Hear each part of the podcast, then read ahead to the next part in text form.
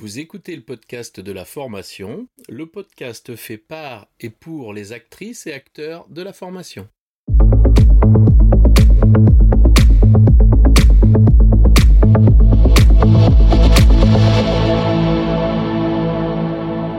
Bonjour et bienvenue. Je suis ravi de vous recevoir sur le podcast de la formation dédié aux formatrices qui souhaitent profiter de retours d'expériences terrain qui fonctionnent et de stratégies détaillées étape par étape. Chaque épisode vous permet de mettre en place des actions immédiates et d'obtenir des résultats efficaces et concrets. Bonjour et bienvenue sur le podcast de la formation. Je reçois aujourd'hui Mary. Mary, peux-tu te présenter? Bonjour Laurent, donc je m'appelle Mary Strulu, j'ai plusieurs casquettes, je suis coach, facilitatrice et formatrice et aujourd'hui ben, j'avais envie de parler avec toi Laurent autour de l'intelligence collective et comment je le mets au service ben, de la formation. Très bien, ben, écoute, euh, un beau sujet en perspective, eh bien c'est à toi. Ok, donc aujourd'hui moi j'utilise euh, plein de techniques qui sont issus de l'intelligence collective et de la facilitation pour le mettre au service d'un groupe. Donc aujourd'hui, j'accompagne essentiellement des managers, des RH, euh, mais aussi des collaborateurs ou même des dirigeants. Et selon la thématique, ben, quand je vais construire mon ingénierie pédagogique et le jour qu'on va le mettre, je vais mettre plein d'ateliers dynamiques où on va aller faire émerger les connaissances et les savoirs par les apprenants même, plutôt que ce soit à premier abord le formateur qui amène les connaissances. Comme ça, en fait, ça les valorise. Et ensuite, moi, en tant que formatrice, mais ben, je complète et je vais plus loin. Mais je pars vraiment de là où ils sont et de nouvelles idées qu'ils ont. Très bien. Est-ce que tu pourrais me préciser ce que tu entends par intelligence collective? Alors, l'intelligence collective, c'est de dire que ben, 1 euh, plus 1 égale 3. Donc, l'idée d'une personne et l'idée d'une autre personne ben, va générer d'autres idées. Et donc, du coup, on va être plus intelligent à plusieurs. D'accord.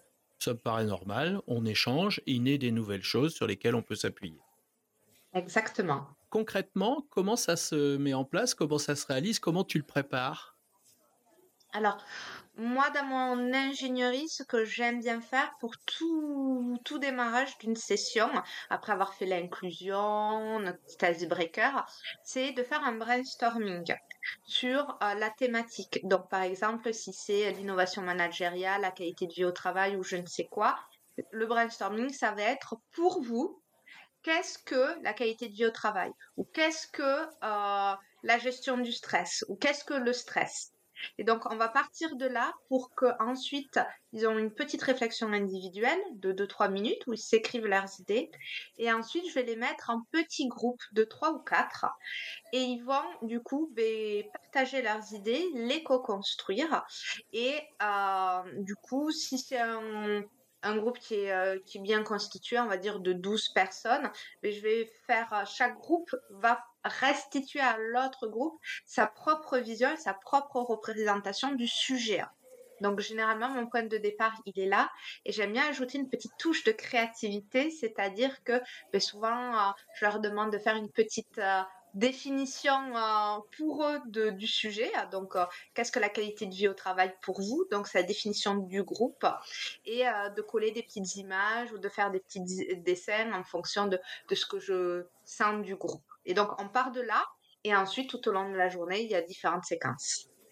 Une question qui me vient à l'idée. Oui.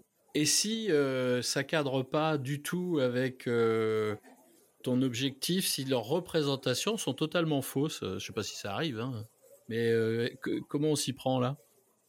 Alors, euh, ben, jusqu'à présent, ça m'est pas arrivé parce que dans la façon dont je vais aller l'aborder, la thématique, c'est je vais pas aller leur demander, par exemple, je fais des formations sur le management agile. Je vais pas leur demander pour vous qu'est-ce que qu'est-ce que hum, Qu'est-ce que je oui pardon. Pour vous, euh, qu'est-ce que les que sont les méthodes agiles? Tu vois, pour moi ça c'est déjà aller trop loin pour eux parce que les méthodes agiles c'est c'est quelque chose de assez précis. Mais par contre, si je leur dis pour vous, qu'est-ce que l'agilité? Ben, Ils vont me donner leur représentation. Ils seront peut-être à côté du cadre de référence de euh, ce que moi je vais leur apprendre sur les notions de l'agilité, mais ils vont aller toucher assez rapidement la notion d'état d'esprit de l'agilité. Et on parle dans notre métier de culture agile. Donc du coup, ben, ça va me permettre de dire, ben, là, en fait, vous touchez à ce qu'on appelle la culture et de l'autre côté, il y a les méthodes. Et tout au long de la journée, on va travailler les méthodes et la culture. Très bien. Une bonne, en tout cas, c'est une bonne mise en œuvre pour les, pour les scotcher déjà euh, sur ton sujet. Merci, oui. Après, concrètement, euh, quand tu as fait cette, euh, cette première phase de brainstorming, comment ça se passe? C'est quoi la suite alors? Alors, la suite, euh, ça va dépendre de, mon fil conducteur, mais euh, de façon classique, moi, j'aime bien me connecter à euh, là où ils en sont. C'est quoi leurs préoccupations, c'est quoi leur, leur problématique. Donc, j'aime bien faire ce qu'on appelle dans mon jargon, en tout cas, on appelle ça une cueillette. C'est dire, mais par rapport à notre sujet du jour, j'ai déjà posé les attentes en amont, mais quelles sont les préoccupations que vous avez ou les petits cailloux à ce sujet? Donc, ils vont m'écrire sur, euh, chacun va avoir un post-it. Ils vont m'écrire leurs préoccupations sur le sujet et je vais aller les coller sur une feuille de paperboard où j'aurais fait des petits dessins pour dire la cueillette du jour ou la cueillette des deux jours. Et du coup, je vais poser dessus les éléments et ça, ça me servira de base ensuite pour, euh, pour le déroulement des activités où on va travailler au fur et à mesure sur leur situation. D'accord. Donc là, quand même, tu es, tu es proche de l'individualisation du parcours parce que tu leur demandes à chacun ce qu'ils ont. Or, tu dois euh, transmettre de façon collective. Euh, comment tu t'y prends pour réguler ça, pour le, pour le réaligner? Euh, qu'est-ce que tu entends par réguler C'est-à-dire en termes de cadre vis-à-vis des participants? Euh, Non, je veux dire, euh, chacun a amené une idée, a amené sa conception, sa représentation. Et toi, c'est donc très individualisé. Et toi, tu dois venir amener quand même, à travers des exemples individuels que tu pioches chez eux, ce qui va susciter leur intérêt. Mais tu dois dérouler quand même quelque chose de collectif, avec une intention de formation collective. Comment tu t'y prends? Est-ce qu'il y a des écueils à ça? Est-ce que est-ce que si tu traites pas tous les sujets de chacun, ils sont un peu perdus ou pas contents? Comment ça se passe?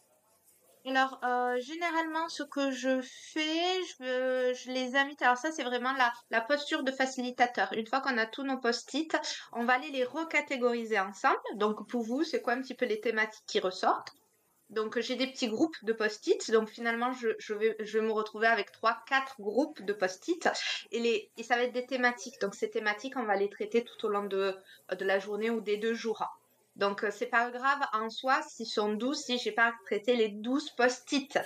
Euh, et euh, derrière, une fois qu'il y a les catégories, je les invite en facilitation, on dit le vote à la gommette. Donc de voter, pas pour leur post-it, mais pour le sujet en fait qui, euh, qui résonne le plus pour eux.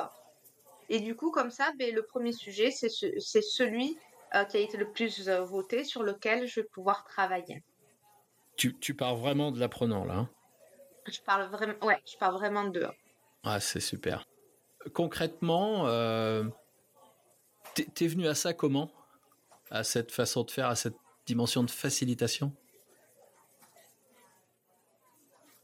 Alors, comment je suis arrivée dans la facilitation? Donc, euh, avant d'être indépendante, euh, j'ai travaillé quelques années dans le secteur de l'informatique. Donc, dans, notre jargon, on parle dans l'IT. Et dans l'IT, c'est là où est née la culture agile et les méthodes agiles surtout. Et du coup, dans l'agilité, on adore développer le collectif, les équipes, mettre un peu de créativité et la facilitation est très présente dans ces environnements le métier de facilitateur. On parle de coach agile, mais j'utilise la facilitation beaucoup. Et j'ai baigné un peu dans cette culture-là, sans faire comme je fais aujourd'hui. En tout cas, j'ai baigné dans cet état d'esprit. Quand je me suis mis à mon compte, euh, pour moi, j'avais vraiment envie d'aller creuser euh, toute cette diversité de techniques euh, d'intelligence collective et pour la mettre au service de, du monde, j'ai envie de dire. Donc je le fais en formation, je le fais en accompagnement collectif. Euh. dès que je peux dans ma vie, euh, je, je, le saupoudre, on va dire. Ouais, c'est extraordinaire. J'ai l'impression de discuter avec euh, avec une très ancienne formatrice qui a de très très nombreuses expériences qui lui ont permis de modéliser ça. C'est super. Ben merci, ça fait plaisir. bah oui, parce que bah, moi aussi, je viens du dev. Euh, donc les méthodes agiles, tout ce qui est Scrum et tout ça, c'est des choses qui me, qui me passionnent et que je développe aussi euh, dans, dans, ce que je propose en formation, partir des gens, axé sur les humains et puis euh, dirigé vers l'objectif.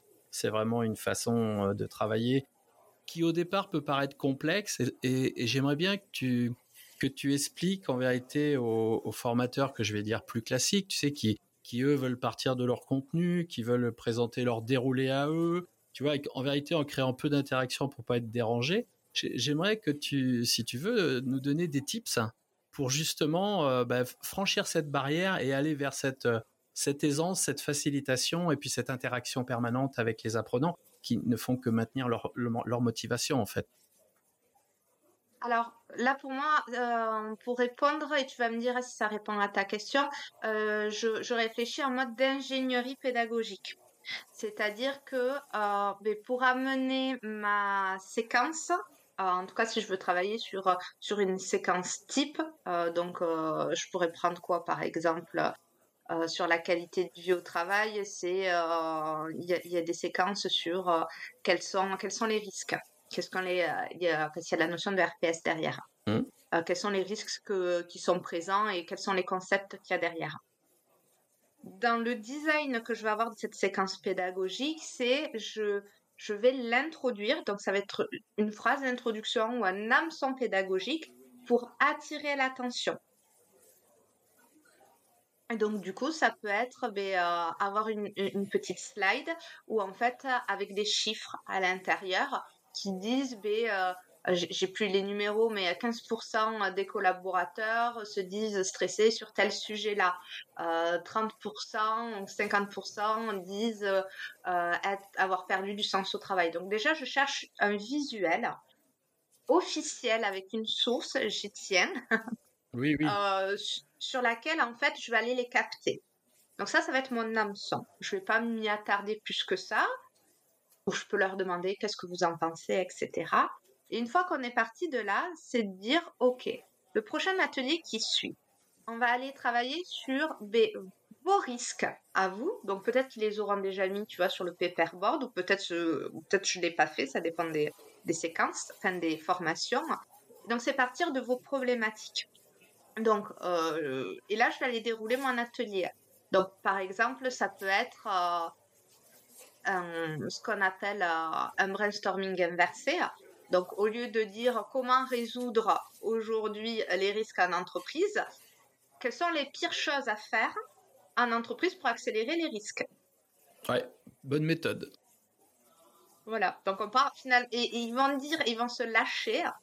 Et, euh, et moi, quand je les mets toujours après euh, réflexion individuelle, petit groupe et un débrief en grand groupe. Pour moi, il y a ces trois temps euh, qui sont là. Si j'ai pas le temps de faire euh, individuel, petit groupe, grand groupe, je vais directement au petit groupe. Ils partagent dessus, mais on fait quand même la restitution pour que le groupe s'enrichisse de, de toutes les connaissances, de toutes les représentations. C'est vraiment des représentations. Et ce qui peut être rigolo à faire, donc moi je passe, on dit vraiment dans une posture de facilitateur, c'est-à-dire de, recul, je suis garant du cadre, est-ce qu'ils ont bien compris les consignes, euh, je suis là pour les rassurer et, euh, et peut-être un peu pour les booster selon les groupes, parce qu'il y a des groupes qui sont plus ou moins, on va dire, actifs ou en tout cas motivés à venir sur la thématique. Et donc pour les motiver, ben, euh, je leur dis, mais si vous aviez vraiment des choses horribles à dire sur le sujet, si vous aviez envie de cracher dessus, qu'est-ce que vous auriez envie de dire? J'essaie de mettre une petite pointe d'humour qui se lâche. Et donc une fois qu'ils ont craché dessus, donc cette technique, c'est de dire ensuite, ben, euh, vous allez euh, échanger vos idées. Donc le groupe A et le groupe B, par exemple, vont échanger leurs leurs idées et le groupe A va devoir essayer de trouver des idées euh, de solutions pour le groupe B, enfin A et B. Et inversement, le groupe B prend les, idées du groupe A et essaie de trouver des solutions. Donc ça fait une sorte de petit battle, de compétition, et euh, ça donne un petit peu une énergie en disant Ouh là là, quelle merde, tu te récupères. et ce qui est intéressant ensuite, c'est dans le débrief, ils se rendent compte qu'il y a plein de choses qu'ils savent faire et qu'ils font déjà. Et c'est comment on va un peu plus loin. très bien. et donc c'est là que vient l'apport. D'accord. Quand on parle, je, rentre un peu dans les détails, Mary, parce que euh, ce que tu nous partages, c'est extraordinaire. C'est de la vraie formation de terrain. Je, voudrais que tu nous parles un petit peu de comment se passe l'animation comment toi tu animes un peu les groupes euh, en tant que groupe? Est-ce qu'il y a un leader? Est-ce comment tu, fais pour euh, pour accompagner le groupe dans son travail de groupe? Alors, euh, ça va dépendre du nombre qui sont. Idéalement? Idéalement, pour moi, c'est 12. Entre 6 et 12. Et quand c'est comme ça, je vais, euh, leur donner des consignes euh, de départ, l'objectif, voilà ce qui est attendu. Mais je leur, euh, je leur dis pas forcément, il faut qu'à la fin, se, vous désignez quelqu'un qui va restituer. Par contre, quand on est sûr, parce que ça m'arrive d'intervenir sur des écoles, sur des profils école de commerce, ingénieur, bac plus 5, là, c'est des groupes de 20 à 20, je peux pas faire ça. Donc, je suis beaucoup plus cadrante. C'est-à-dire que ben, chaque groupe, il y en a un qui lève la main, y en a et, et je démords pas tant qu'il n'y en a pas un qui a levé la main. C'est, je vais pas plus loin. Ok.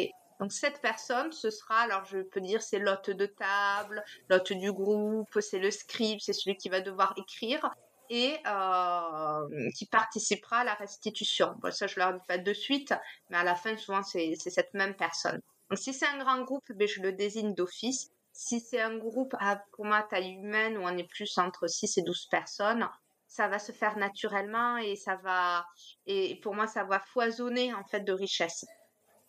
Très bien. Il t'arrive des fois de, de rebouger les gens à l'intérieur des groupes quand tu vois qu'il n'y a pas de dynamique?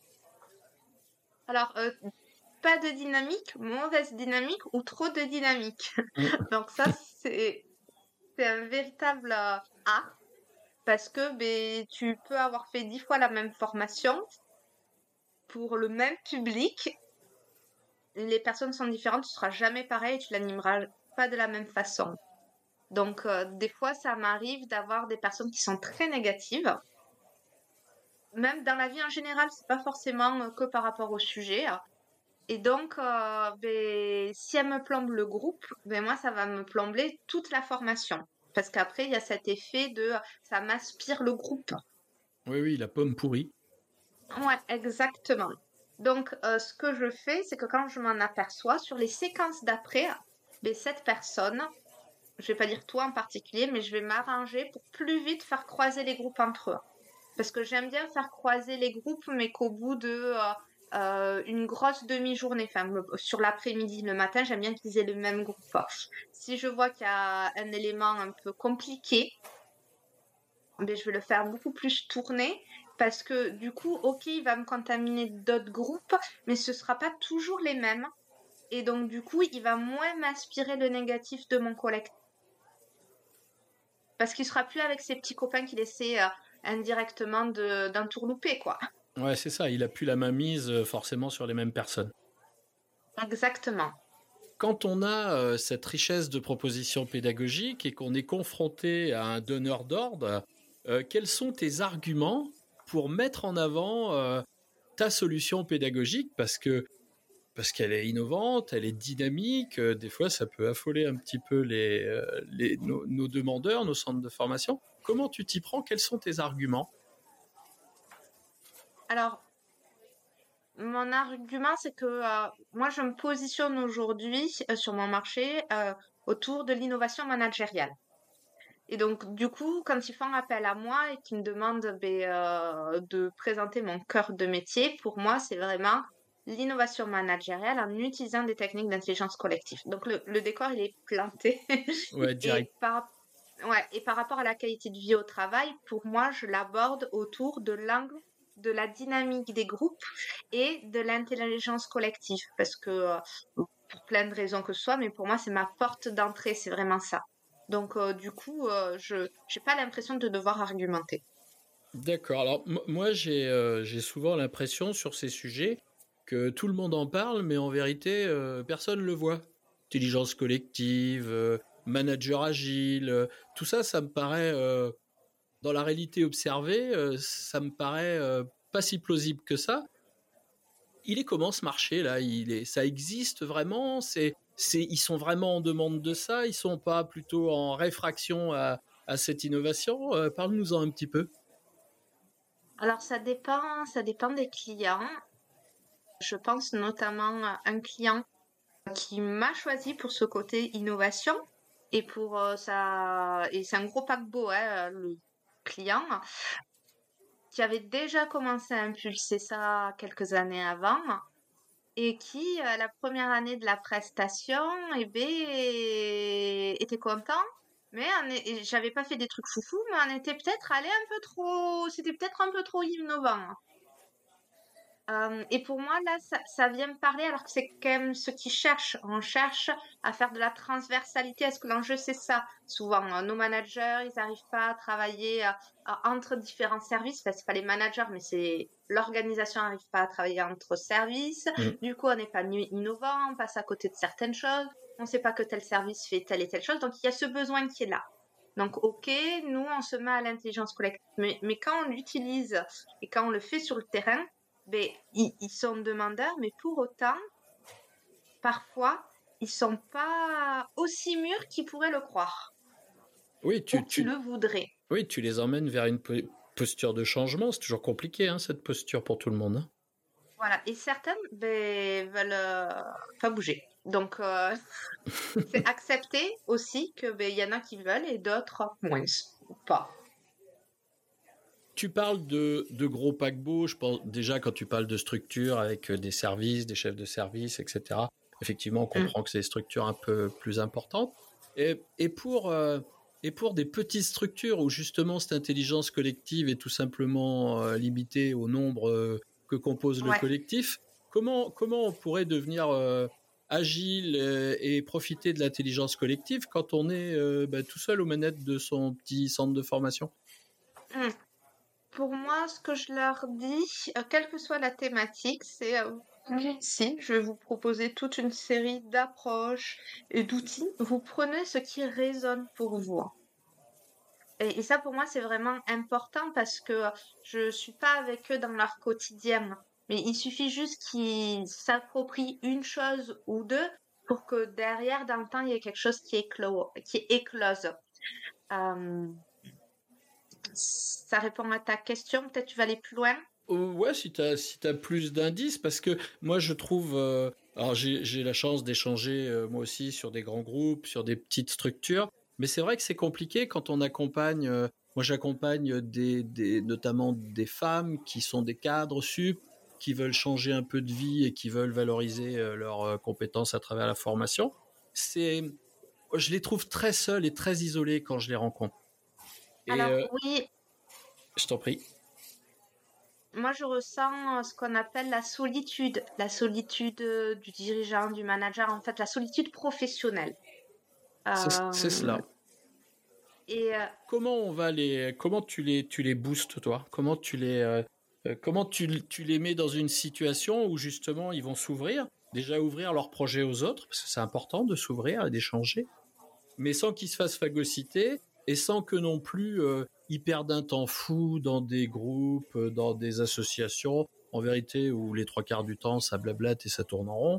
Hein, je, suis allé, bah, je suis allé récemment à un groupe là d'entrepreneurs. je vais te dire déjà 45 minutes pour que cinq personnes se présentent et présentent leur projet on s'est ennuyé, on s'est ennuyé. Hein.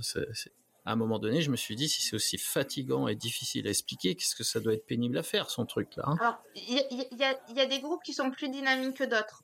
Pour mon expérience, les clubs entrepreneuriales, c'est pas là où on va avoir de la technique du métier. On va être plus sur de l'échange et on n'ose pas trop parler de ce qui va pas ou de comment on pourrait euh, s'améliorer. Mm. Euh, à côté de ça, moi, je suis très présente sur des, euh, associations ou des groupes que j'appelle métiers, de la formation, du coaching, serious game, agilité, ce que tu veux. Mm. Et à force de les suivre, pour moi, on, expérimente des choses ensemble. Et quand tu es sur de l'expérimentation, tu es sur de l'amélioration continue de ta posture professionnelle sur le sujet précis.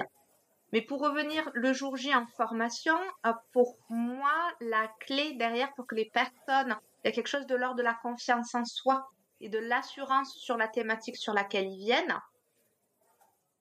Une des clés, tu me diras si toi tu partages ou pas, ça va être de créer l'alliance au sein du groupe. Sans alliance, la personne ne se sentira pas suffisamment à l'aise avec moi et avec le reste du groupe, mais pour parler de vraiment ce qui la préoccupe sur ses projets, sur ses problématiques de terrain.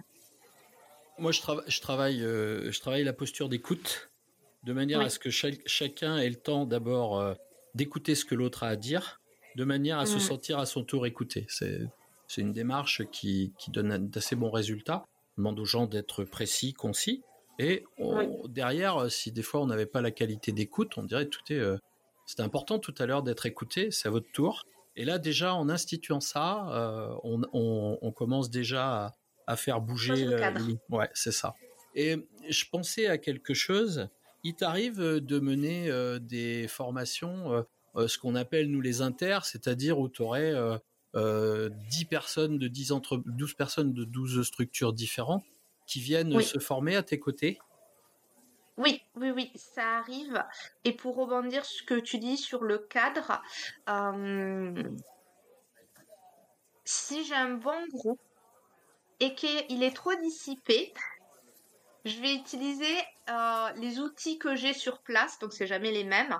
Euh, j'amène toujours des petits objets et je vais, quand je vais devoir les recadrer parce que ça piate un peu trop, parce que ça arrive, euh, du coup, je dis attention, je vais sortir la petite clochette.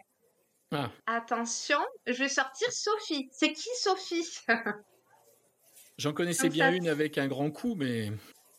Voilà, c'est celle-là que je sors. Surtout qu'elle est très centrée, donc c'est la Sophie de la communication non violente, de l'écoute et de l'écoute de ses émotions et de soi et de l'autre. Mais du coup, ça me permet aussi d'introduire ça. Comment les gens euh, Qu'est-ce qu'ils disent quand ils ont fini euh, une formation après toi? Tu fais un petit tour de table, c'est qu'est-ce qu'ils disent? Quels, sont les mots qui reviennent? Alors ça dépend comment tu lances ton tour de table euh, pour débriefer. Pour moi, il y a plein de façons d'aller le débriefer. Et euh, je, je, le débriefe vraiment selon la dynamique que m'a généré le groupe, même en moi-même. Et donc, des fois, ça va être, ben, qu'est-ce que vous avez préféré aujourd'hui? Quel a été votre kiff du jour? Donc ça, ça, dépend vraiment s'il m'en fait même moi monter en énergie. Oui. Ou euh, ben, euh, si vous deviez repartir avec une chose, ce serait quoi? Euh, Donc je, peux le débriefer comme ça. Et soit je le note sur un paper, soit je suis posée, on se le fait en tour de rond. Ou même des fois j'ai un petit dé et sur chaque face il y a une question différente. D'accord. Et tu peux nous dire ce qui revient habituellement des... T'as, quelque chose qui revient systématiquement ou euh, de façon assez récurrente, un retour qui te font de ce que tu leur proposes? Alors ouais, c'est euh, surtout ce qu'on a apprécié, c'était les échanges, euh, prendre du temps pour se rencontrer et je me sens moins seule. Et merci, le merci revient beaucoup. Merci à la formatrice, ça c'est un classique quand on est formateur. Mais moi j'ai souvent des merci entre eux et ça je trouve ça très fort. Ouais. Oui, parce que là tu vois que le groupe a existé quoi. Oui, exactement. Et donc l'intelligence collective a pu s'émuler. Oui, c'est ça. Et pour moi la clôture, c'est bien sûr que je vais dire ben, à demain ou à la semaine prochaine pour le jour numéro 2. Mais je vais pas m'attarder sur moi, je veux que ce soit eux qui disent les mots de la fin quoi. Ouais, c'est important. Dis-moi, euh, Mary, ces animations-là, ces formations, c'est quoi les modalités euh, que tu fais? Tu fais du présentiel, du distanciel, des éléments plutôt des mix blended learning? Qu'est-ce que tu proposes? Alors euh, aujourd'hui, en septembre 2023, c'est plutôt du présentiel. Pendant le Covid, full, full distanciel, j'ai adoré ça.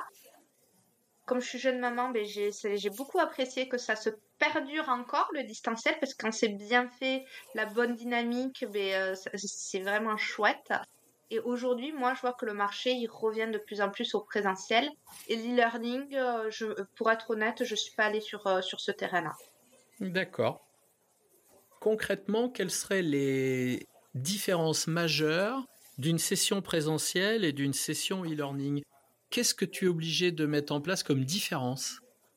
Alors pour moi, et c'est ma touche très personnelle, c'est que pour aller mettre, euh, pour faire plein de petites séquences en sous-groupe, euh, j'utilise énormément euh, Klaxoon. Donc je m'amuse dessus, je crée des petits environnements, des petites, des petits espaces, des petites bulles ou des petits carrés sur lesquels ils vont travailler. Et pour moi, c'est vraiment ça. Ceux qui vont en présentiel ne toucheront jamais, presque, à Klaxoon. Ils ne le verront pas. Alors qu'en distanciel, pour moi, c'est vraiment mon outil de base. Donc là, tu t'appuies sur un outil. Quelles seraient les qualités de cet outil? Ses qualités intrinsèques pour l'utiliser, le mettre en œuvre dans, dans ce, cette génération d'ateliers d'intelligence collective portés par une facilitatrice Ok. Pour moi, il y a deux avantages et euh, je n'ai pas de part chez eux. Le premier, c'est qu'ils le disent, c'est un mur euh, euh, à l'infini. C'est-à-dire que ben, toute ma journée, je vais mettre toutes mes séquences dessus. Je peux les cacher pour pas que les gens les voient et aller me faire du euh, et aller voir ce qui va se passer plus tard. Et donc comme ça, j'ai tout au même endroit. Donc ça c'est vraiment très pratique et surtout que ben, euh, pour la séquence d'après, j'ai plus qu'à faire dupliquer et j'ai tout qui est prêt en termes de design. Et deuxièmement, pour moi c'est quelque chose que j'aime beaucoup, c'est que c'est un outil qui est beau. En tout cas, quand, quand tu commences à mettre un peu de couleur, à mettre des images, tu peux le rendre visuel. Et pour moi, le côté ludique d'une activité passe aussi par le visuel. L'interface utilisateur qui doit être à la fois pratique et agréable. Exactement. On les voit, les gens qui viennent hein, de, de, de l'IT. eh ben oui, c'est quand même une des grandes règles d'utilisation. Klaxoon, c'est un outil gratuit, c'est un outil payant, comment ça marche? Alors c'est un outil payant et ensuite, euh, leur politique tarifaire varie, je vais pas mentir, euh, au fil des années. Mais euh, ils ont augmenté beaucoup, beaucoup leur prix par rapport au Covid. Mais moi, je reste quand même dessus. Même si je fais moins de distanciel, j'en fais un petit peu. Mais c'est pour moi, c'est vraiment mon outil. Si j'ai pas ça pour travailler à distance, je, je me sens triste tout net, quoi. ça, je voudrais faire une petite, petite aparté pour bien préciser aux formateurs que le meilleur outil reste en priorité celui qu'on aime utiliser. Exactement, parce qu'il y, a des concurrents à Klaxoon, il y a notamment Mural et, Miro. Moi, je ne me suis pas retrouvée et je suis plus à l'aise sur celui-ci. Mais c'est vraiment choisir l'outil dans lequel on est à l'aise, parce que si on est à l'aise, on va être à l'aise pour ben, guider nos participants et parce qu'il faut, alors euh, c'est pas foufou, hein, Klaxoon, mais il faut zoomer, dézoomer, euh, comment créer un post-it. Et si on ne le maîtrise pas, ben, l'utilisateur, enfin le participant, il sera jamais le, être à l'aise dessus. Hein. Oui, oui. Puis du coup, euh, du coup, l'interface l'empêche de donner euh, le potentiel mm. qu'il a lui, quoi. Donc c'est l'effet masquant de l'outil là est, pas bon, quoi. Mm. Quand tu interviens en présentiel, moi, j'ai pour habitude de dire, et là, c'est toi qui vas me dire si tu euh, partages ma façon de voir les choses. Pour moi, une formation en présentiel doit être un événement. On doit faire quelque chose et, surtout, on doit faire. On doit tout faire sauf écouter et lire des PowerPoint. Voilà. Est-ce que, est-ce, que toi, tu as cette, euh, cette dimension de, d'expérience, de, de moments mémorables? Et comment tu fais pour, euh, pour le rendre mémorable et comment tu fais pour, pour que ça, ça ait ça en vérité? Alors pour moi, mes meilleures formations, c'est comme je n'utilise pas mon PowerPoint. Vraiment, je l'ai, ça rassure tout le monde. Autant les participants que le client, que même moi, hein, parce que j'ai quand même de quoi me raccrocher. Mais c'est comment on va aller vivre une expérience tous ensemble. Et euh, je parle pas forcément de quelque chose de mémorable, mais j'aime vraiment cette approche-là euh, que tu as. Euh, pour moi, c'est voilà, on va passer un, deux ou trois jours ensemble et on va vivre quelque chose, on va vivre une expérience ensemble. Et c'est tout au long des séquences pédagogiques de varier un petit peu les différentes formes pédagogiques pour qu'il y ait un effet. Alors moi, j'ai envie qu'ils repartent avec un effet waouh. En tout cas, moi, j'y vais avec cette intention-là. Moi, ce que je me dis, c'est que je travaille euh, toujours le fait qu'ils aient euh, quelque chose de super à raconter après la formation, tu vois. De dire, euh, hmm. ils reviennent de X jours de formation, moi, j'appelle ça le, partage avec le beau-frère, tu sais, à la grillade du samedi. Oh, t'as fait quoi cette semaine? Écoute, j'ai fait un truc super. Et le gars est capable ou la, ou la fille est capable de te raconter ce qu'il a fait simplement. Et est-ce que toi, tu, tu, le dis en déclusion? Si vous deviez euh, raconter cette, euh, cette formation, vous diriez quoi? Ouais, je, je, pars du principe que les choses vont sans dire, mais qu'elles vont mieux en les disant. Donc, mhm. je, je, leur, je leur fais travailler ça quand même. Et je leur, je leur dis vendez-la moi cette formation. Faites-moi la petite annonce de ma formation. Tu sais hey, c'est intéressant. Hein. Parce que du coup, euh, faites la, vous, vous êtes régalé, super. Est-ce qu'on peut prendre un moment pour écrire la petite annonce de recrutement de mes futurs apprenants? Qu'est-ce que vous leur hmm. diriez? Et là, on se rend compte d'une chose qui est extraordinaire, c'est qu'au lieu d'avoir, tu sais, la, la, la, présentation de la formation très centre de formation, très normalisée, module 1, module 2, module 3, ils rentrent en vérité dans une vision complètement centrée apprenant. Ils ont les bons mots, ils ont des mots simples, et euh, c'est hmm. très très porteur. Franchement, c'est très porteur c'est porteur dans deux dimensions, c'est qu'après ils savent le pitcher. Parce que la petite annonce, c'est leur pitch. Et du coup, tu, enfin moi je me rends compte que c'est euh, entre guillemets mes apprenants clients qui me trouvent de nouveaux apprenants clients. Ok. Et euh, ça... ça, me donne des idées, tu vois. Donc merci. Là, on est, on est dans mon côté inbound marketing, tu vois. Oui, oui, oui. non, mais c'est une excellente idée parce que moi, il y a des managers, euh, ça fait deux ans maintenant qu'on me demande de plus en plus de les former sur la prise de parole en public et comment tu pitches, etc., etc. Et j'avais pas forcément pensé dire, mais voilà, si vous deviez pitcher cette formation pour la raconter à vos collègues, ce serait quoi? Bah oui. Alors moi, quand je veux les, les pousser un peu plus là, je leur demande d'écrire ce qu'on appelle l'usual story. Lui, ouais, super et, tu leur fais écrire l'user story, déjà au départ ils se trompent. Ils parlent pas de l'histoire de, de l'utilisateur, mais de leur histoire euh, à eux.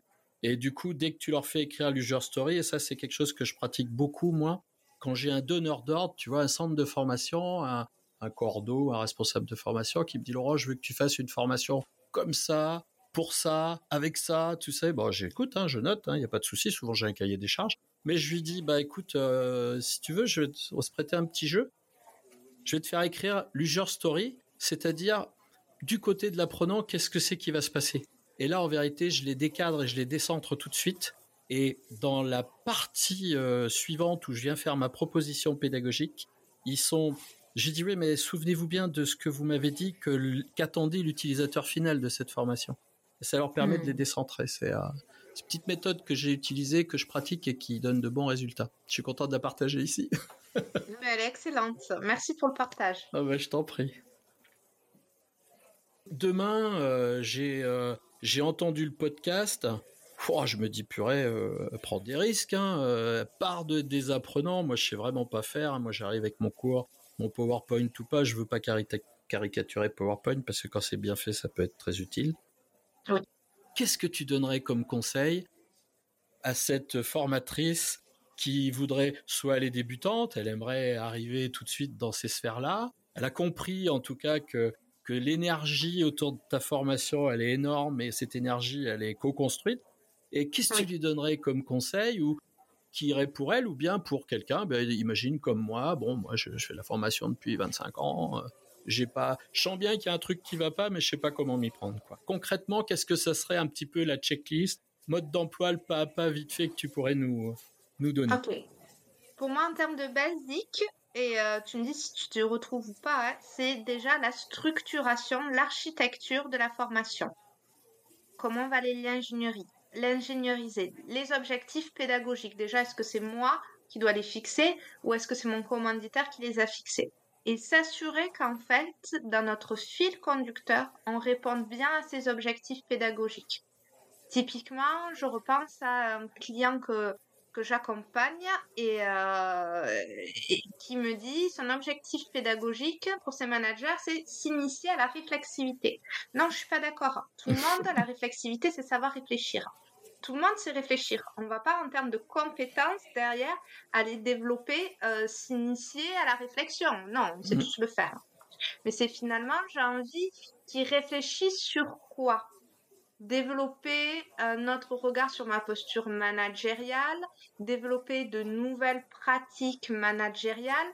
Euh, et à la limite, c'est moi souvent ce que je fais, je reviens à, à à, mes petites fiches. J'ai des petites fiches sur les objectifs, les, les mots-clés de verbes d'action pour aller construire mes, la taxonomie de Bloom, chercher le mot, pardon, pour euh, ben, ben, voir euh, si je suis bien dans les clous ou pas.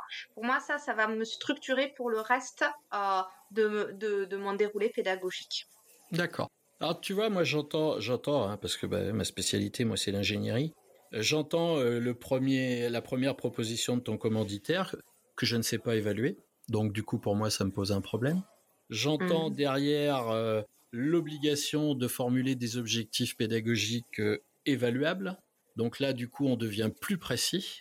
Et là, peu importe qu'on utilise la taxonomie de Bloom ou n'importe quelle autre taxonomie correspondant au métier dans lequel on enseigne, hein, mm. parce, que, parce que quand je forme des, euh, des gens qui font du montage vidéo, il euh, n'y a pas le verbe dérucher dans la taxonomie de Bloom. Pourtant, c'est une action qui est évaluable. Donc, mm. du coup, ce que je fais là, encore un petit tips, je lui dis ok, j'ai entendu ce que vous vouliez faire, améliorer la réflexivité, euh, ok, j'entends. Concrètement, comment vous saurez que la formation elle a réussi?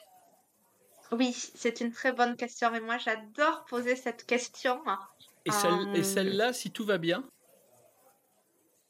elle te donne, euh, elle te les donne tes objectifs pédagogiques, elle te donne même ta progression pédagogique. J'aimerais bien que et puis que, voilà.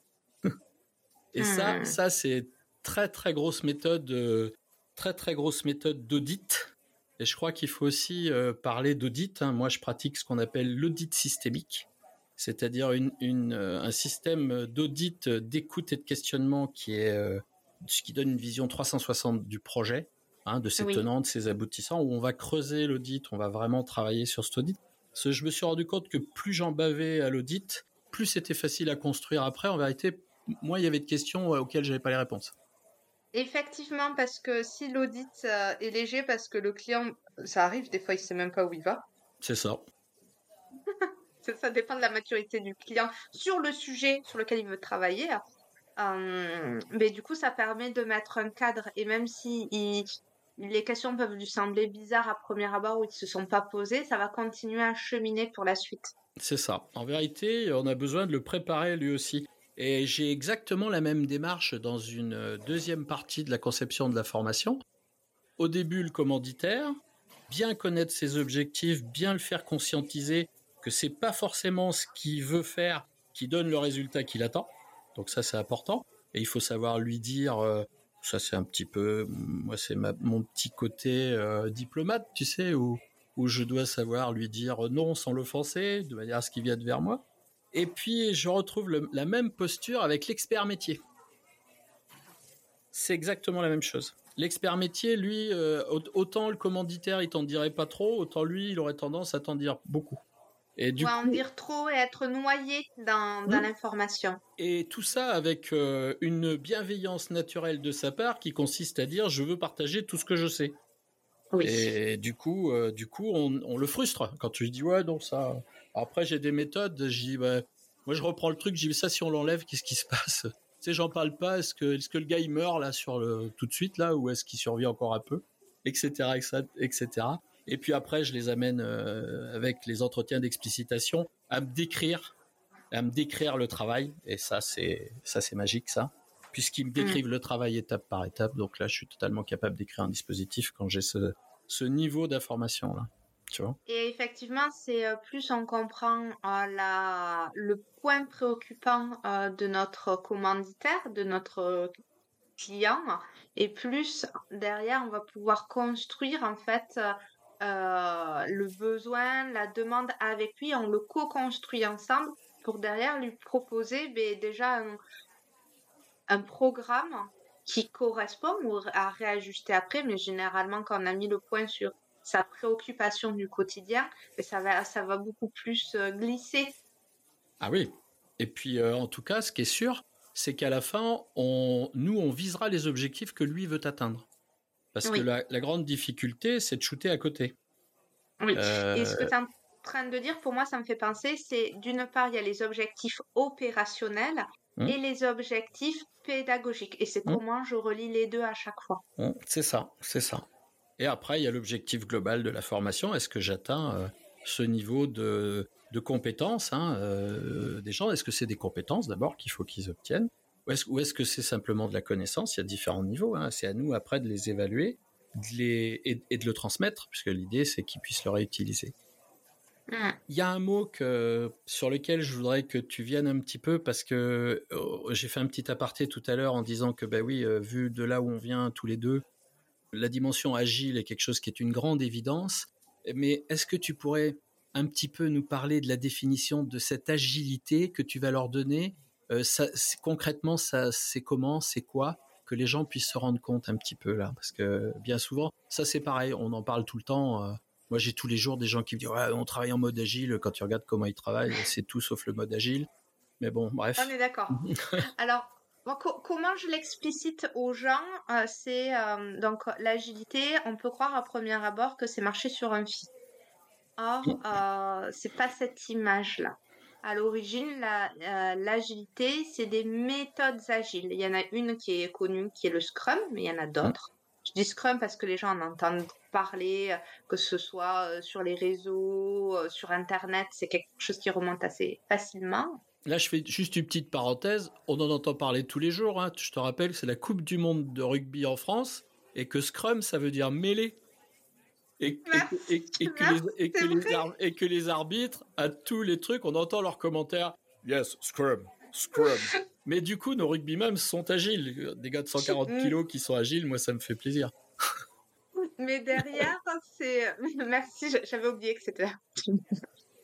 Euh, derrière, c'est une vraie culture. Parce que à vouloir être trop enfermant dans une méthode, mais du coup, elle est plus appropriée à son contexte. Parce que le contexte, les personnes, tout ça, ça bouge.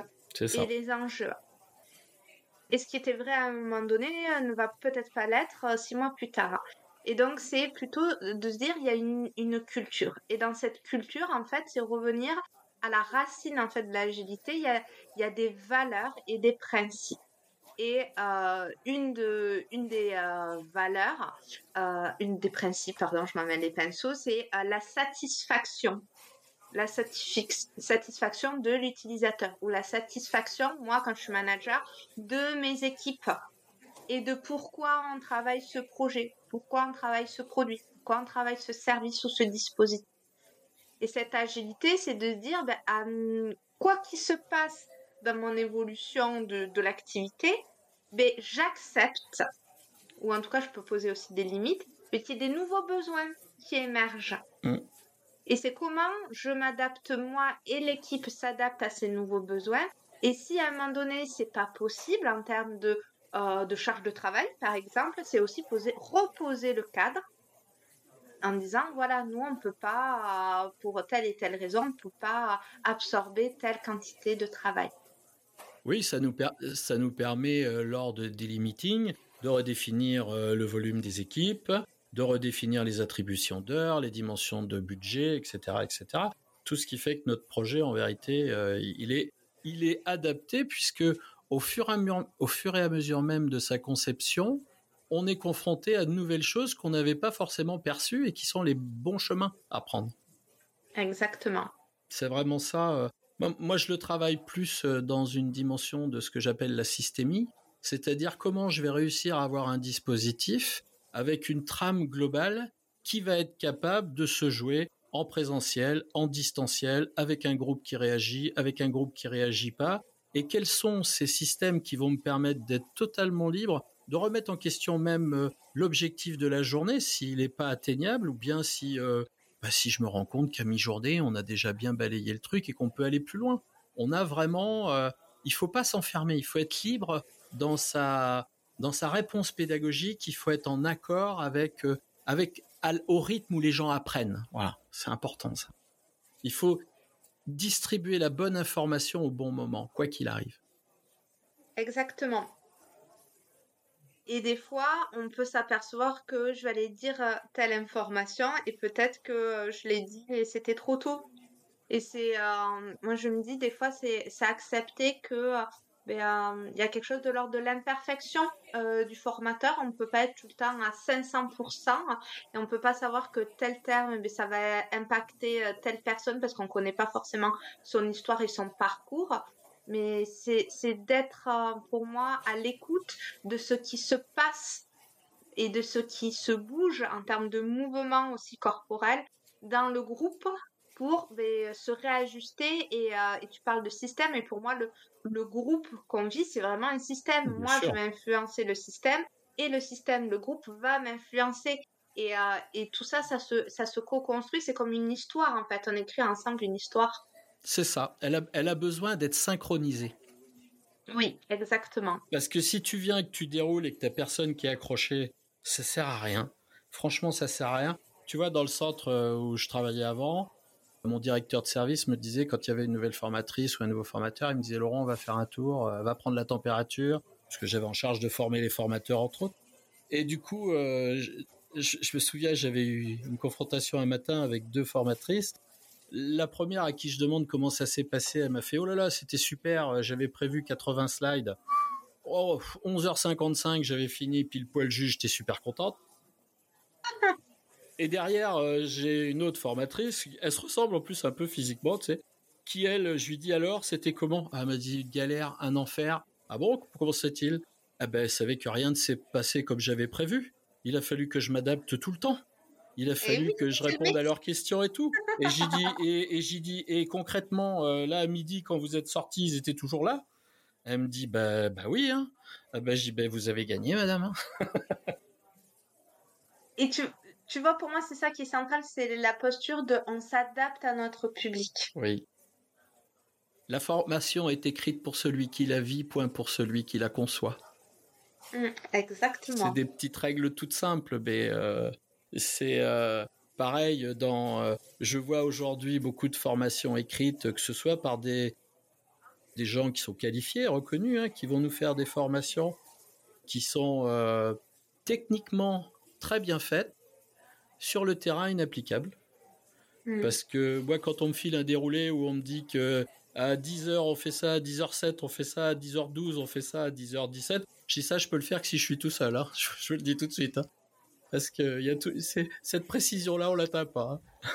Mais tu, tu, vois, moi, dans mes déroulés pédagogiques, je, je, je suis du genre à, à, millimétrer en disant ça, ça me prend deux minutes, ça, ça me prend trois minutes. Mais pour moi, c'est juste euh, un cadre. Et après, je me laisse la totale liberté. S'il y a une séquence qui a pris plus de temps et l'autre moins de temps, c'est juste, je sais que quand je l'ai ingénierisé, c'est censé me prendre tant de temps.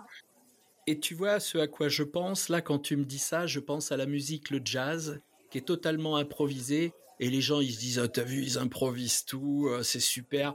En vérité, il n'y a rien d'improvisé. Tout est préparé, mais tout s'adapte. C'est ça la force. En vérité, tu es une jazzwoman de la formation.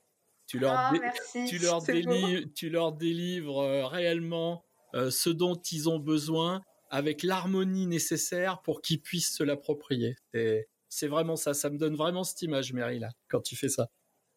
Ben merci, parce que dans ma prochaine newsletter, ma phrase d'introduction, c'était sur la musique et, euh, et l'orchestre. Donc, je me suis dit, mais c'est génial, je l'ai fait ce matin. ben, comme quoi, les grands esprits se rencontrent. Hein. On peut confirmer tous les deux qu'on n'en a pas parlé avant. Hein. Il n'y a, pas de, y a, pas, y a pas de collusion euh, entre nous sur ce sujet-là. Bah écoute, euh, écoute Mary, pour conclure, euh, qu'est-ce que tu voudrais nous dire Qu'est-ce qui est important de nous dire? Euh, Pour moi, je retiens deux choses, c'est structure, structuration et créativité. Laissons-nous vivre ce qu'on a envie de vivre, même nous en tant que formateurs de jour G. Très bien. Ben écoute, euh, j'espère que nos auditeurs ont passé un super moment. Moi, j'ai passé un super moment. J'ai appris plein de choses. C'est le but euh, de ce podcast. Et je donne rendez-vous euh, à nos auditeurs pour un prochain épisode. Merci beaucoup, Mary, d'être venue nous rencontrer et nous partager Merci ton expérience. À, toi. à très bientôt. Au revoir. Belle journée. Merci.